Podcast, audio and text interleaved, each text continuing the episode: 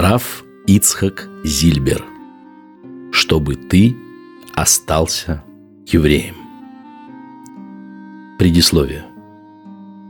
Я никогда не собирался писать воспоминания.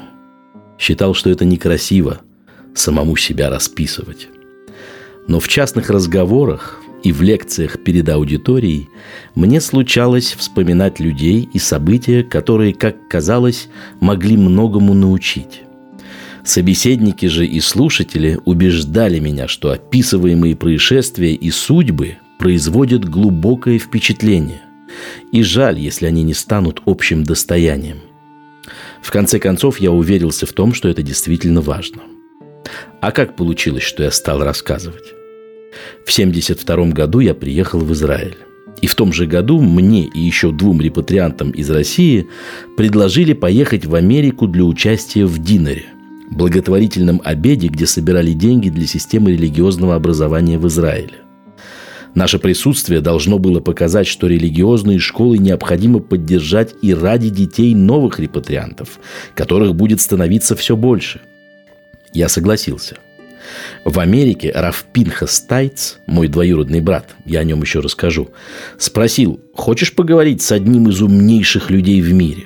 И привел меня к Раву Ицхаку Гутнеру – благословенна память праведника.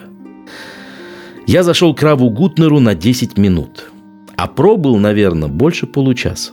Эта встреча многое изменила в моей жизни и в моем поведении.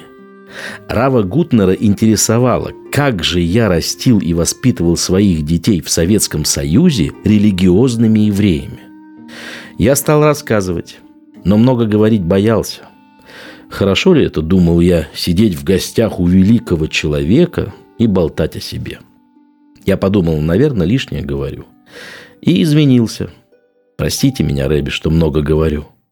А он воскликнул, поверьте, если бы я не стыдился, я бы заплакал.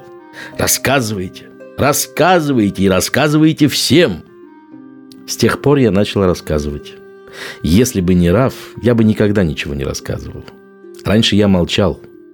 Даже дома не знали подробностей, например, про лагерь. Когда я вернулся из Америки, и жена меня услышала, она удивилась. «Что это ты начал все рассказывать?» А это Равгутнер мне сказал «рассказывайте». И вижу, он был прав. Что сохраняется в нашей памяти? Какие вещи всплывают в ней, когда начинаешь вспоминать? Не знаю. Я человек уже не молодой, родился в Казани в 1917 году.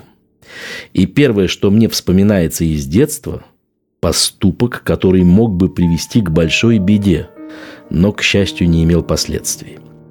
Родители были моими первыми и единственными учителями и учили со мной Тору. Я был еще совсем мал, когда прочел, что между нами, евреями, и Богом существует союз. Стих, где Аврааму является Бог и говорит «И я установлю мой союз между мною и между тобой, и между твоим потомством после тебя в их поколениях союзом вечным», меня поразил. Я спросил, что это значит. И родители мне объяснили, что единственный народ, который не оставит веру в единого Бога, это евреи. Дальше сказано, «И я дам тебе и твоему потомству после тебя землю проживания твоего, всю землю Кнаана, во владение вечное». «А значит ли это, что я когда-нибудь буду жить в Эрец-Исраэль?» – спросил я. Тогда, в 20-е годы, это казалось немыслимым. Но родители отвечали «будешь». И я решил действовать. Если у родителей есть причины, по которым они медлят, то у меня их нет. И я, получив от Бога такое обещание, тянуть не собираюсь. Выяснив у прохожих, где находится комиссариат иностранных дел, я отправился туда и спросил главного. Подошел к нему и говорю, «Разрешите мне выехать к дедушке в Литву?» Литва тогда еще не входила в состав СССР. В город а Рагува Паневежской области. Фамилия Шапира. Зачем тебе в Литву, мальчик? Я простодушно отвечал. Мне нужно будет ехать в Палестину, а из России туда не выпускают. Поэтому я хочу поехать в Литву, а оттуда в Палестину. Главный что-то черкнул на бумажке. «А кто твои папа и мама?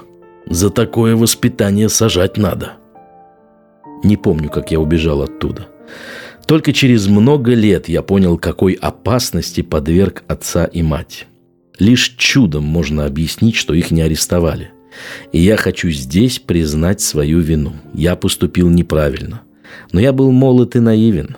Мне было восемь лет. Родителям, благословенна их память, я так никогда об этом случае и не рассказал. Часть первая. Моя родословная.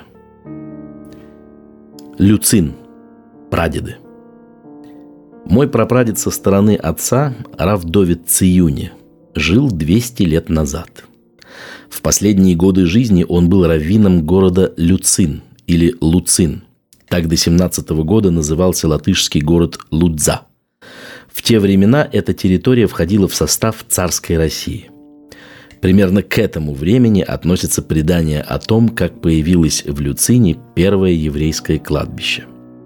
Это произошло в 1765 году, когда эти края еще подчинялись польскому королевству. К России они были присоединены семь лет спустя. Жил в те годы в Люцине еврей портной Мойше бен Давид. Между ним и неевреями-католиками, с которыми он работал – случилась ссора. И те донесли помещику, будто Мойша надругался над изображением святого.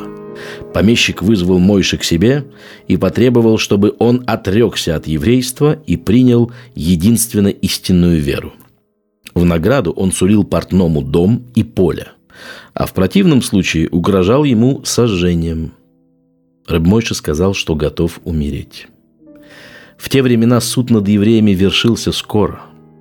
Рассказывают, что когда Портнова схватили, его сын поехал в Варшаву и добился помилования. Но к тому времени, как он вернулся, отца уже не было в живых. Перед смертью Мойше бен Давид произнес «Шма Исраэль». Немногочисленные евреи города собрали его пепел и захоронили. Так в городе появилось первое еврейское кладбище. И рассказывают люди, что вскоре после этого помещик тяжело заболел. В бреду ему мерещился сожженный еврей, и в ужасе помещик кричал «Мойше, прости меня!» После Рава Довида Циюни раввином города в течение почти полувека был его сын, Ребнафтоли, мой прадед, упоминаемый в истории евреев в Курляндии. Это книга, которая была издана в 1908 году – Рассказывает о нем и раби Исраэль Зелигман, один из потомков Циюни. В Мегилат Юхасин, в книге родословий, посвященной истории этой семьи, он пишет «Вставал Рэб Нафтоли в два часа ночи, молился Ватикин, это молитва перед самым восходом солнца, даже в праздники и в день своей смерти. После молитвы около двух часов занимался изучением Талмуда – Потом ел и начинал обход города. Посещал больных, людей, обремененных горем, помогал им советом и добрым словом. Душевная теплота его была удивительна, и многих пустых людей и грешников он привел к служению Всевышнему. За три четверти года он заканчивал изучение Шаса, всех шести разделов Талмуда. Такое трудно себе даже представить. Рэб Нафтоли был очень скромен, не хотел, чтобы о нем знали, и потому не писал трудов по Торе.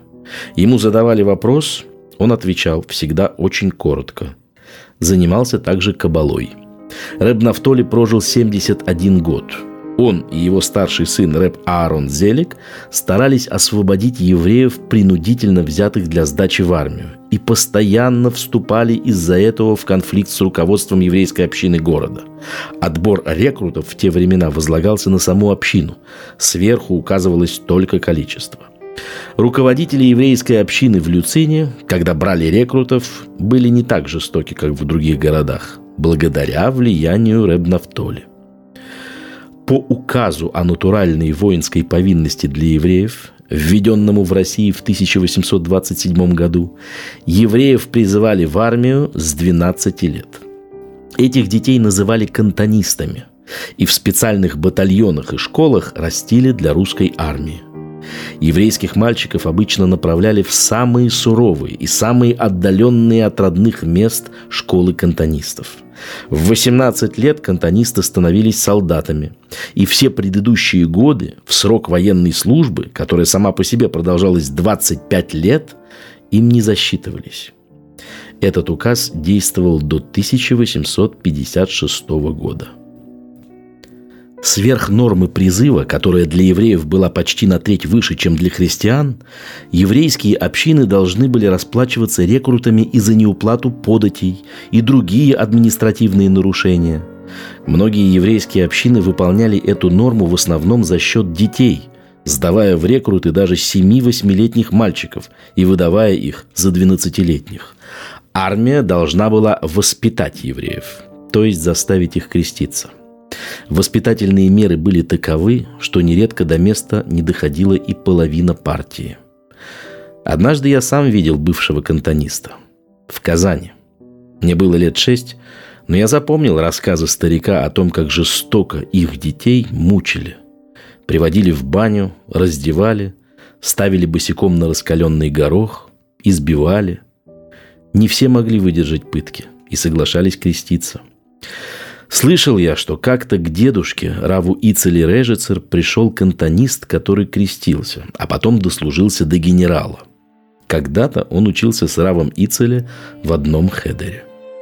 Когда партию кантонистов вели через Люцин, Рав Нафтоли всегда приходил к детям. Он заботливо опекал их, относился к ним нежно и с любовью, старался укрепить их в вере, чтобы они остались евреями. Рассказ кантониста. Один из старых кантонистов рассказал о своей встрече с Равом Нафтоли. «Мне было девять лет, когда меня оторвали от матери и отдали в солдаты. Мама была вдова, я был у нее единственный сын. Отец умер еще до моего рождения, и мне дали его имя. Как единственный сын, я по закону призыву не подлежал. Но для богатых нет законов. Какой-то богач, родственник то ли отца, то ли матери, дал начальникам денег, оформил меня как своего сына, и меня взяли вместо его детей. То время так и осталось для меня страшным сном, который не хочется вспоминать. Я был мал и совсем не понимал, что происходит – меня и еще десять таких же несчастных детей заперли в какой-то комнате. Солдаты курили, бронились. Ко всем детям приходили отец, мать, родные, целовали их. Ко мне никто не приходил. Когда входила какая-нибудь женщина с грустным лицом, я вскакивал, думал «мама». Но всякий раз ошибался. Мама не пришла. Это меня очень тревожило – с каждым днем я все больше сердился, ни с кем не разговаривал, никому не отвечал. Я был зол на всех. Но что я мог сделать? Помню, какая-то женщина хотела меня пожалеть. Погладила по голове, а я, как злая собачонка, укусил ее. В последний день, когда нас должны были отправить в город, пришел еврей из моего местечка, Петовка. Он дал мне не то 20, не то 30 копеек, какой-то шарфик и старые заплатанные сапоги. «Это тебе твоя мама послала», — сказал он. «А где мама?» — спрашиваю, отталкивая вещи. Мне было стыдно перед другими детьми. Ко всем приходит, а ко мне нет. «Твоя мама?» — он говорит. «Она спит. Она спит, твоя мама. Понимаешь, мой мальчик? Она отдыхает. Она спит, твоя мама. Он замолчал, вышел и убежал. Женщина, которая издали видела эту сцену, сказала, «Она спит, бедная», и слезы полились у нее из глаз. Больше я свой город не видел до нынешнего дня. Вспоминая потом, позднее, я понял, что мама, видимо, умерла в ту же неделю, что меня забрали. Но тогда я не понимал. Нашла время спать. Все мамы не спят, а она спит. Пять недель мы были в дороге.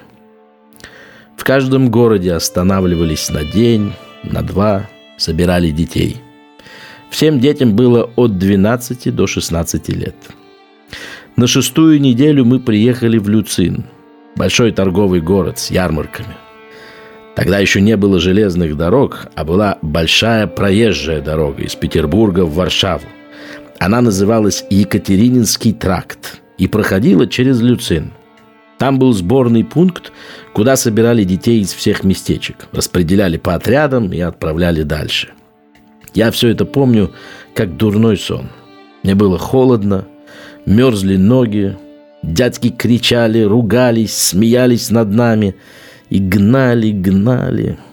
Усталые, испуганные, как стадо овец, которых гонят на бойню, мы приехали в холодное утро в Люцин. Когда нас ввели в просторную казарму, мы удивились. Нас там встретили 5-6 евреев. Среди них выделялся красивый, чернобородый еврей с глубокими карими такими глазами, с необыкновенно выразительным взглядом. Так, наверное, выглядит добрый ангел, который приходит утешать боль. В его глазах было столько сочувствия и столько любви, такая удивительная доброта. Я был маленький, усталый, замерзший. Его глаза притягивали, приковывали наше внимание. Мы вдруг все замолчали и уставились на этого еврея с глазами. Он сказал «Шалом алейхим, родные».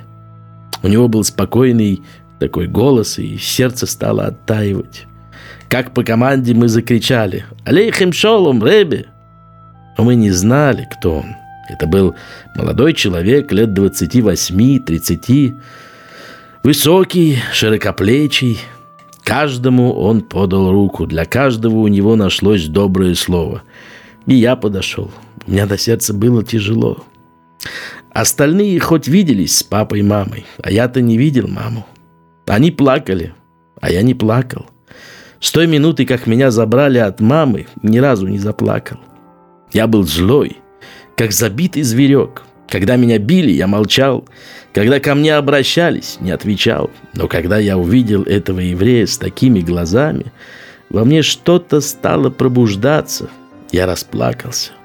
Он мне говорил, «Родной ты мой, сколько тебе лет? Бедный мой мальчик». Я плачу и говорю, «Мама не пришла ко мне прощаться».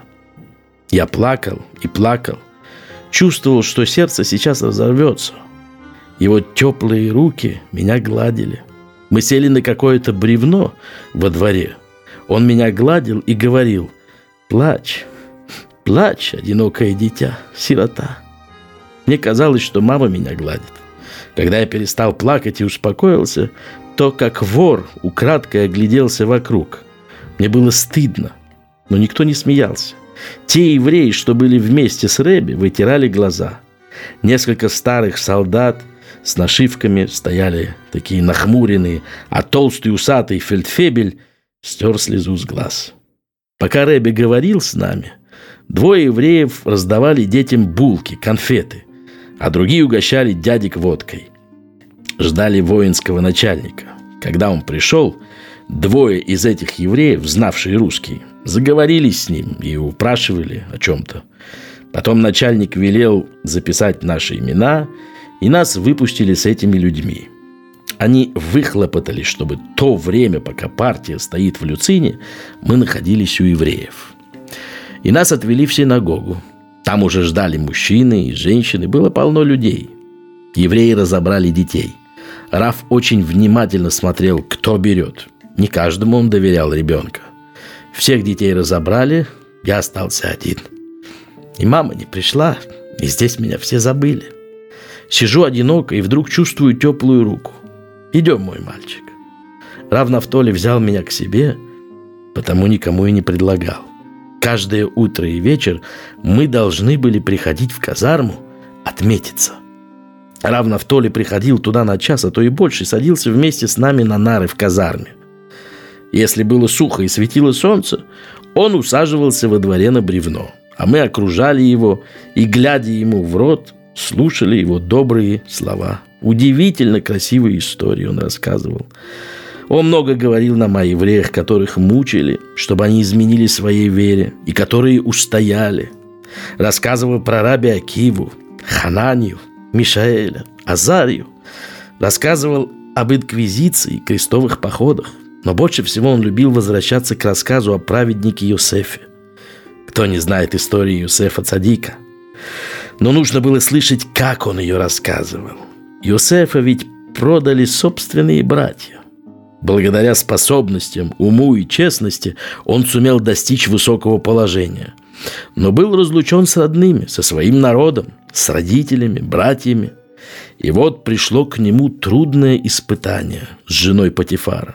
Он же был обижен, его ненавидели и выгнали собственные братья. Но в час испытания он видит перед собой лицо Якова и знает, что Яков плачет и грустит по нему. Разве Яков виноват в чем-нибудь? Виноваты братья, но не Яков. И пусть перед вашими глазами всегда стоит лицо Якова, закончил Раби рассказ. Через многие годы я понял, почему наш Рэби так часто вспоминал Юсефа. А в Нафтоле был умный еврей. Ведь Юсеф обижен, его предали свои же евреи. Он мог бы озлобиться на евреев, креститься. Но Яков-то не виноват. Мы все слушали его, ловя каждое слово. Он так хорошо, любя, рассказывал. Он говорил слова, доходящие до детского сердца. У него у самого сердце было чистое, как у ребенка. И он сделал наши сердца мягкими. И мозг заработал по-другому. Шло время, пришли бумаги, кого куда посылать. За эти четыре недели мы много узнали. И наши сердца привязались к нашему народу. И мы научились прощать. Рэб Нафтоли своими словами излечил нас от опасной болезни – ненависти. Каждый из нас питал ненависть к кому-нибудь из представителей еврейских властей. Каждый мог указать на человека, продавшего его. Рэб Нафтоли научил нас прощению. Какая черная эпоха была. Так богатые относились к своим бедным. Пусть милосердный Бог простит им, если только такое можно простить. Что было бы, не будь на свете таких людей, как этот Раф и те, кто с ним. Мне было хорошо в его доме. Я совсем забыл, где я, что я. Жена его была для меня как мать. Но больше всего значил для меня Раф. Я не знаю, чем я ему понравился. Были и другие дети. Может, он особенно жалел меня, потому что я сирота, а может, он знал, что мне еще предстоит вынести. У него был острый взгляд на далекое. И вот наступил ужасный, горький день. В последнюю ночь нас не отпустили по домам, оставили в казарме. Утром забили барабаны, затрубили трубы. У нас руки дрожат от холода, зубы стучат. Нам страшно. Кончились золотые дни. Что нас ждет? Что нас ждет? Мысли одна тяжелее другой. Придет ли наш Раф сегодня? Об этом думал каждый из нас. Нам не верилось, что он придет. Ведь едва светает. Мы уже стоим с сумками на плечах, заспанные, дрожащие, и вдруг поднимаем глаза. Рэбе уже здесь. Он совсем другой, я его не узнаю. Лицо строгое, холодное, но в глазах огонь.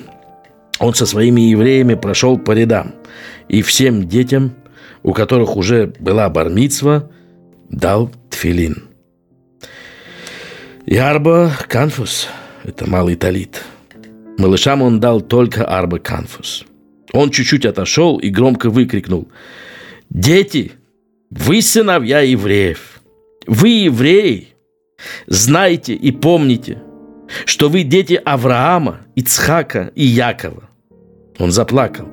Вы еврейские дети, не забудьте, что вы евреи. Помните Даниэля, Хананью, Мишаэля, Азарию, Рабиакиву, Юсефа. Прочтите вместе со мной Шма Исраэль. Шма Исраэль, Ашем Элокейну, Ашем Эхат. Крикнули мы все. Дети, вы уходите в далекий, трудный путь. Будет много бед и невзгод, много тяжких испытаний. Он не мог говорить, голос прерывался. Но Бог будет с вами, если вы его не забудете. Бог Авраама, Ицхака и Якова. Дети, я благословляю вас благословением, которым Коаним, священнослужители, благословляли народ во времена храма. И он начал произносить браху. Он подошел к нам, мы его окружили. «Пожалуйста, дайте благословение нам по отдельности». Он положил руки на наши головы и благословил. Показались первые лучи солнца. Барабаны бьют, трубы воют. Мы тронулись в путь. С опущенными головами мы прошли мимо нашего Рэби, и он каждому сказал «Иди и будь здоров».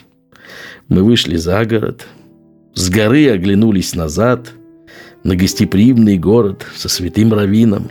Я как сейчас вижу, как он шепчет «И варехеха, варехеха». Семейная хроника После смерти Рава Нафтоли раввином города Люцин был его старший сын, Рав Аарон Зелик Циюни. Он упомянут в приведенном выше отрывке из Мегилат Юхасин. У Рава Аарона Зелига была дочь, а у его сестры Малки – сын. Сестра пришла к брату. «Хочу предложить моего сына Элиезера твоей дочке». Рав говорит, «Хорошо, но ведь нужен шатхан, сват». В доме как раз присутствовал какой-то человек. Рав обратился к нему. «Хочешь заработать рубль за шедух?» Повторяй за мной. Я предлагаю Элиезера, сына этой женщины, твоей дочери такой-то. Уплатил ему рубль, и сватовство состоялось. Раф Элиезер Дон Ехе, будущий автор книги Эвенштия «Краеугольный камень», стал зятем Рава Аарона Зелега, а после его смерти – раввином города. Рав Элиезер прожил 88 лет. Он родился в 1840 году и умер в день своего рождения, четвертого Тамуза. Сказано, праведникам Бог дает полные годы. После Рава Илиезера во главе евреев Люцина встал его сын, Рав Бенцион Дон Хие. Он убит немцами во время Второй мировой войны. Когда в Восточной Европе стал развиваться хасидизм, еврейское религиозное движение, возникшее в Польше в XVIII веке, Раф Нафтоли решил посмотреть на это своими глазами – он поехал к сыну Альтер Ребе, Реб Довберу. Провел там какое-то время, беседовал с ним. Рав Бенцион Дон Ихиев в примечаниях к Мегилат Юхасин, они называются Яхас Авод и публикуются вместе с текстом Мегилат Юхасин, упоминает этот эпизод и говорит, что сохранилось письмо от Рав Довбера к его прадеду –